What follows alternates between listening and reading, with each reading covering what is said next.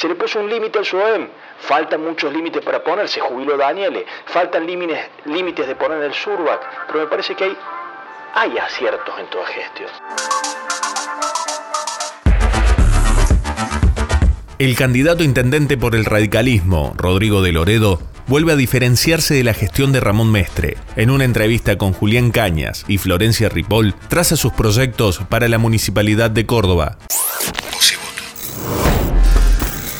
Quedan 16 días de campaña y el programa de hoy estará casi dedicado exclusivamente a lo que sucede en la campaña electoral eh, en la pelea por la capital, las elecciones municipales en la ciudad de Córdoba y tenemos a uno de los protagonistas, Rodrigo de Loredo, candidato a intendente por el radicalismo. ¿Cómo le va de Loredo? Gracias por la visita. No, a ustedes, Julián, Florencia, un gusto estar acá con ustedes. Como bien decís vos, 16 días y 6 meses faltan. Seis meses para asumir, usted dice. Para que asumamos. Sí. El 10 de diciembre vamos a estar gobernando la ciudad. Lo veo muy optimista. Realista. Realista. Estamos recorriendo mucho los barrios, eh, entendemos que eso es más o menos lo que piden los vecinos y vamos a ganar la elección el 12 de mayo. Eh, soy un poco enemigo de esas, de esas gestas muy de los políticos que parecieron una carrera de caballo. Yo voy a ganar, yo voy a ganar, tengo esta encuesta. Honestamente sentimos que tenemos un diferencial con las otras candidaturas que son improvisadas y, que eso se va a hacer valer el 12 de mayo y que se está subestimando el electorado porque se le ha hecho un diseño de una boleta que es una trampa. Ustedes bien publicaron ayer una encuesta que la hizo gente que trabaja con nosotros, que acusa un 8% de voto nulo porque la gente quiere votar una cosa y no puede y no, no sabe cómo hacerlo. Entonces han subestimado al electorado de Córdoba y el electorado de Córdoba va a dar una sorpresa el 12 de mayo con votos bien pensados y en ese sentido creemos que vamos a ser beneficiados. la semana pasada lo tuvimos acá a juez y planteaba, como algunos otros de los candidatos, un diagnóstico bastante catastrófico de la situación del municipio. Juez, un diagnóstico catastrófico. Usted que, bueno, digamos, en definitiva es el candidato del oficialismo porque comparte lista con Mestre. ¿Cómo es el diagnóstico que tiene de la ciudad? Bueno, ordenar un poco tus preguntas, Florencia. Eh, a juez nunca lo he visto hacer un diagnóstico que no sea catastrófico. Arrancando por ahí. nosotros no tenemos. por ejemplo, coincide con muchas de las cosas que plantea. En esa misma silla, eh, dijo que era una ciudad abandonada. Bueno, nosotros la verdad que hacemos una propuesta que creemos que es un aporte a Córdoba, que es una propuesta madura, que es una, una propuesta que tiene que ver con entender que las gestiones se heredan unas de otras y que esta historia de volver a empezar siempre de cero y dinamitar todo lo que se ha hecho, no le ha hecho bien a los cordobeses, no le ha hecho bien a los argentinos. Yo tuve a cargo una gestión, que es la gestión de ARSAT, que cuando llegué había muchas miradas de cambio que me decían, ahí vas a tener que arrancar todo de vuelta, y la verdad es que yo le traté de aplicar sentido común, como les pasaría a ustedes en este diario o en su casa. Llegué, la empresa tenía dos satélites en el espacio, tendidos de obras de fibra óptica en toda la Argentina, corregí muchas cosas y mantuve otras. Entonces, para mí la realidad de Córdoba es una realidad compleja, hay problemas graves que Mestre no ha sabido solucionar. Mi propuesta no es una continuidad de la gestión de Mestre. Hay problemas vinculados a la basura, hay problemas vinculados al transporte, al estado de las calles y al tránsito, y hay problemas vinculados a la burocracia de la municipalidad que se tienen que mejorar y que no han sabido mejorarse. Y hay aciertos también. Y hay aciertos. Porque si se le puso un límite a la UTA, sigue haciendo asambleas, pero ustedes cronican hace tiempo las noticias en Córdoba y saben que años atrás la UTA dejaba intempestivamente y de forma brutal a los cordobeses a las 5 de la mañana una parada de colectivo en un barrio o a las 7 de la tarde cuando tenían que volver a su casa. Y hubo un conflicto que fue simbólico en donde de alguna manera se ganó un terreno contra esa corporación. Y no es un discurso antigremial, sino los excesos de las corporaciones que toman de rehenes a los cordobeses. Se le puso un límite al SUOEM, Faltan muchos límites para poner, se jubiló Daniele, faltan límites, límites de poner el Surbac, pero me parece que hay, hay aciertos en toda gestión. Yo lo veo Mestre con aciertos en materia de educación, lo veo con aciertos en materia de salud, lo veo con acierto en obras que han llegado a la ciudad, hay muchas obras. La ciudad está llena de obras, de obras de Schiaretti, de obras del gobierno nacional y de obras de Mestre, que están mal coordinadas, que rompen la calle tres veces. Bueno, hay que mejorar. Pero estas propuestas que vienen, honestamente lo digo, ¿no? Propuestas que vienen salvacionistamente a decir acá vamos a arrancar todo de vuelta y yo tengo la receta mágica de cómo es una ciudad tan compleja como Córdoba, yo creo que los cordobeses ya no las compran. Eh, ¿Cuál sería, según su diagnóstico, el tema fundamental? Acaba de decir que va a asumir con mucho optimismo que va a asumir el 10 de diciembre. ¿Cuál, eh, el 11 de diciembre, ¿cuál es el tema? Que este va a ser la primera cuestión que voy a afrontar mi gestión. ¿Cómo te ordeno las prioridades? Yo ahí lo que te diría es que hay una propuesta que por ahí para las elecciones no es tan efectiva, pero que es muy elemental y que cambia dramáticamente la situación del municipio que tiene que ver con los controles. Porque si yo a ustedes les pregunto, vamos al primer problema que tiene Córdoba, que es la basura. Y vos recorres los barrios y te dicen que anda mejor. Ahora hay tres empresas, pero hasta tanto eh, se involucran estas tres empresas, te decían que andaba mejor Lusa que Cotreco. ¿Por qué? Si tienen las mismas pautas contractuales, si tienen que cumplir las mismas frecuencias, ¿por qué no se las controlaba como se tenía que controlar? Vos vas al transporte público, pregunten en un barrio, si hay un barrio que tenga la posibilidad de acceder a las dos líneas principales, ERSA o Coniferal, te van a decir, anda mejor Coniferal. ¿Pero por qué? Si tienen las mismas, casi las mismas distancias en sus trazas, cobran un boleto que tiene una tarifa unificada, tienen las mismas, tendrían que respetar las mismas frecuencias, porque no se las controla. Entonces, la primera decisión que nosotros vamos a tomar es controlar férreamente la prestación de los servicios públicos.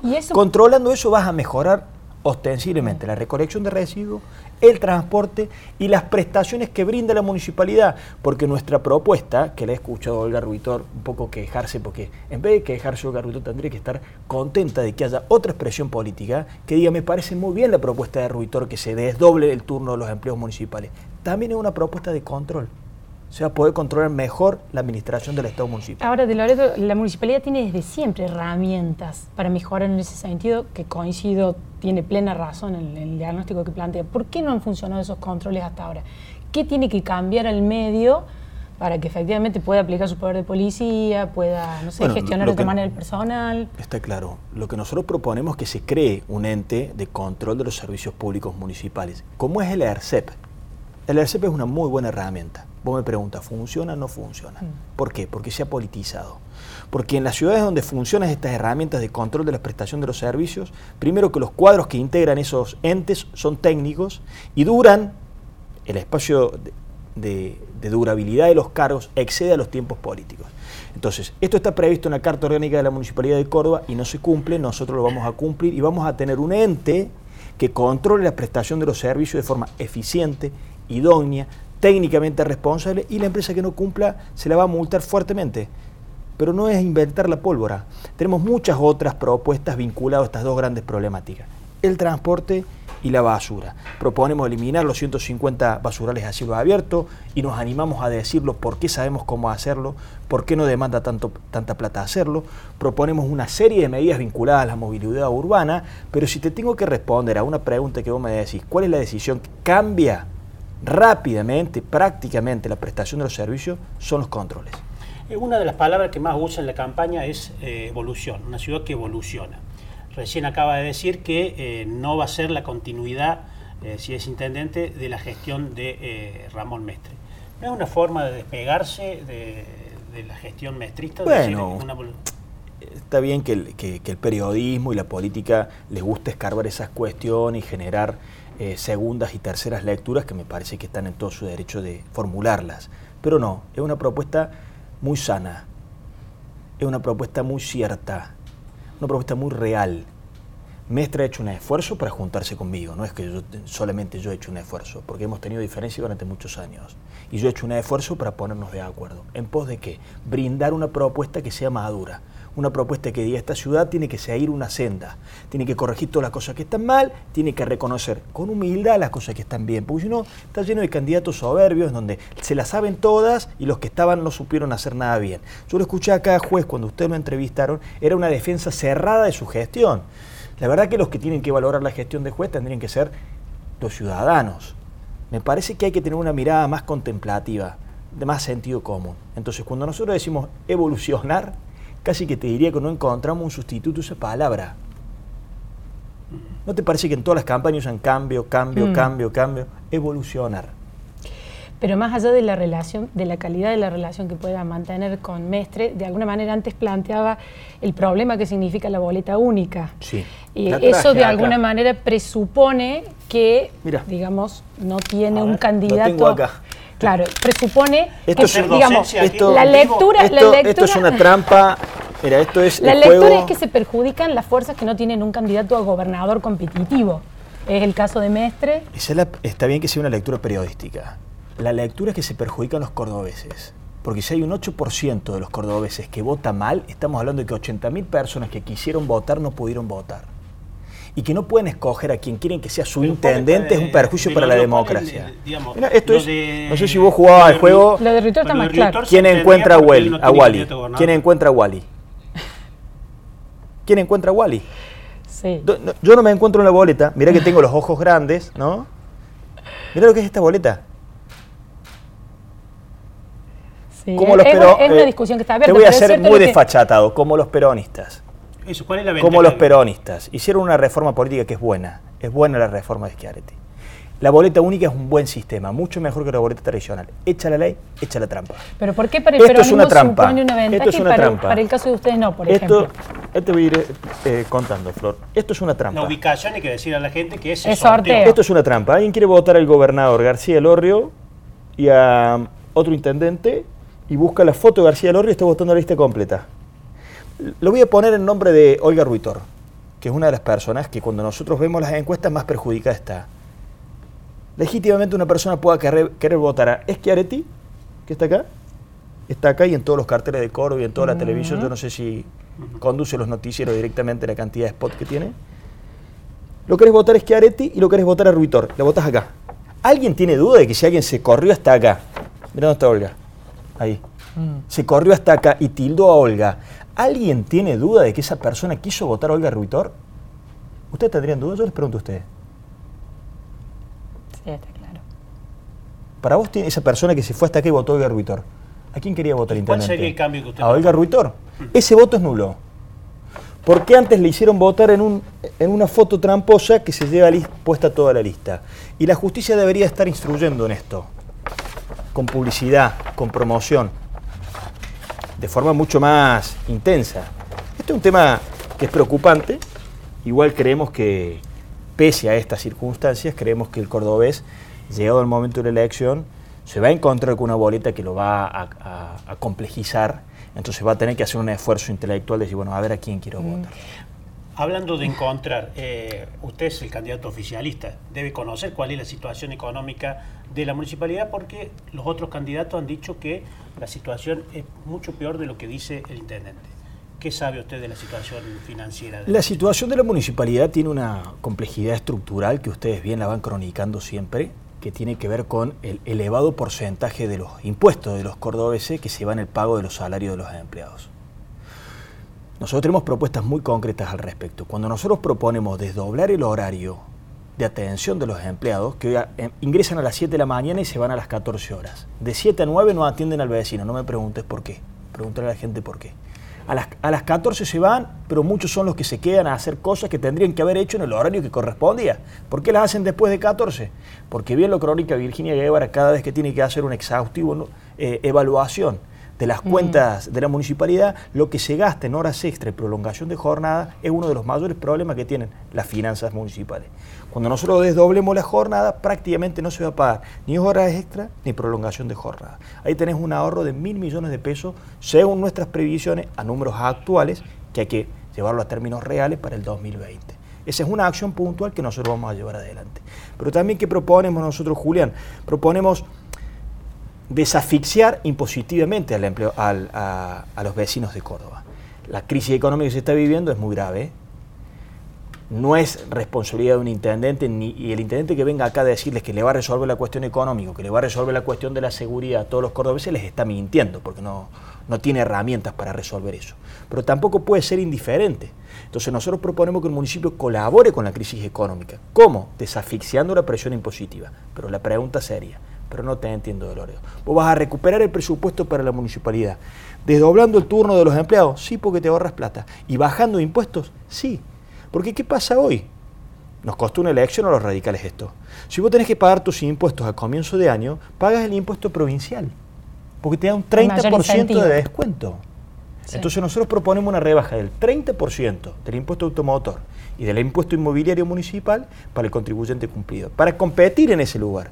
Entonces, hay una propuesta de acompañar a los vecinos en un momento, a todos los comercios, los, los vivos recorriendo en todas las avenidas de Córdoba, en todos los barrios, están en una situación dramática, el municipio se pone a un lado, colaborando, desasfixiando impositivamente y recuperando presupuesto para la municipalidad.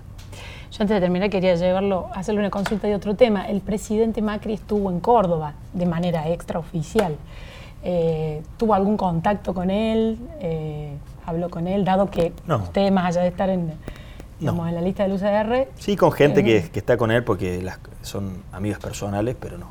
No lo quise molestar, estaba en un, estaba en un momento de descanso que bien se lo tienen merecido. ¿Qué le parece la actitud que tuvo en relación a que se desarrolla la campaña en Córdoba y fue Bien, yo lo he dicho varias veces. ¿No, es demasiado bajo ese perfil? El presidente es un dirigente que no tiene los, las características que culturalmente los argentinos están acostumbrados, esos liderazgos que vienen y se meten en todos lados. El presidente dejó que cambiemos, vea cómo se resuelve en Córdoba y no nos pudimos poner de acuerdo, ya está. Eh, algunos decían que iba a venir a hacer tal o cual cosa. La verdad que terminó siendo una, una mentira lo que se planteaba. El presidente vino y dijo, soy equidistante en este proceso, hay dos listas de Cambiemos, yo soy un candidato, por eso me preguntan reiteradamente, yo soy un candidato del radicalismo, que es el partido al cual pertenezco desde niño, y por mis padres y, de toda la vida, pero soy un candidato de Cambiemos, yo me considero un candidato de Cambiemos. Me considero que soy una propuesta electoral junto con mi equipo de laburo que representa los atributos de Cambiemos. Aún con sus errores, aún con sus aciertos, a uno les puede gustar más, a otro les puede gustar menos, pero somos una propuesta que siempre ha cultivado. El estudio de los temas, proponer una, eh, tener una propuesta de gestión. Nosotros tenemos una propuesta de gestión, tenemos identificados los problemas y decimos, lo vamos a resolver de esta forma, con esta plata, en este tiempo. Tenemos una propuesta de equipos.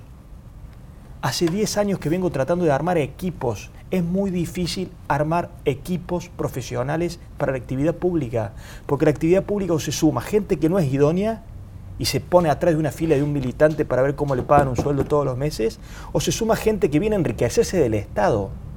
Lo más difícil de la actividad política es armar equipo con gente idónea y que estén dispuestos muchas veces a resignar prestigio. Porque yo te digo a vos, Julián, deja tu prestigio profesional de periodista, vení sumate a una administración del Estado municipal, la ecuación no te cierra. Entonces nosotros tenemos equipos, tenemos una propuesta de gestión, no improvisamos, se lo digo con absoluta humildad. Podemos errarle y puede a mucha gente no gustarle lo que nosotros proponemos, pero no improvisamos. Y creemos que lo de Unión por Córdoba, con todo respeto, es una propuesta absolutamente improvisada. No conocen Córdoba, no conocen los problemas de Córdoba y no le hemos escuchado cuáles son las soluciones. La única que le escuché es un ferro urbano que me parece que está bueno, pero que es una propuesta de Schiaretti, no es una propuesta de, un intendente, no la puede hacer con los recursos propios de la municipalidad. Nosotros también proponemos algo parecido, pero una propuesta que demuestra que no tienen un plan para Córdoba. Y ya tuvimos nosotros un candidato de San Francisco, que ustedes lo conocen bien, y que les propuso un subte a los cordobeses. Todavía lo estoy esperando. Barrio Jardín, Malpaso y Talleres, me crié toda la vida de Barrio Jardín. Por hasta ahí va a llegar el subte. Perfecto. Muy bien, Rodrigo de Loredo, muchísimas gracias por la presencia y como le decimos a todos, mucha suerte en el final de la campaña. El comienzo de la gestión, te diría. Vamos a tratar de tener suerte en el comienzo de la gestión. Bueno, nos veremos el, el 11 de diciembre. Las principales voces de la política cordobesa están en los podcasts de Voz y Voto. Escuchanos en Spotify, Google Podcast, Apple Podcast y lavoz.com.ar.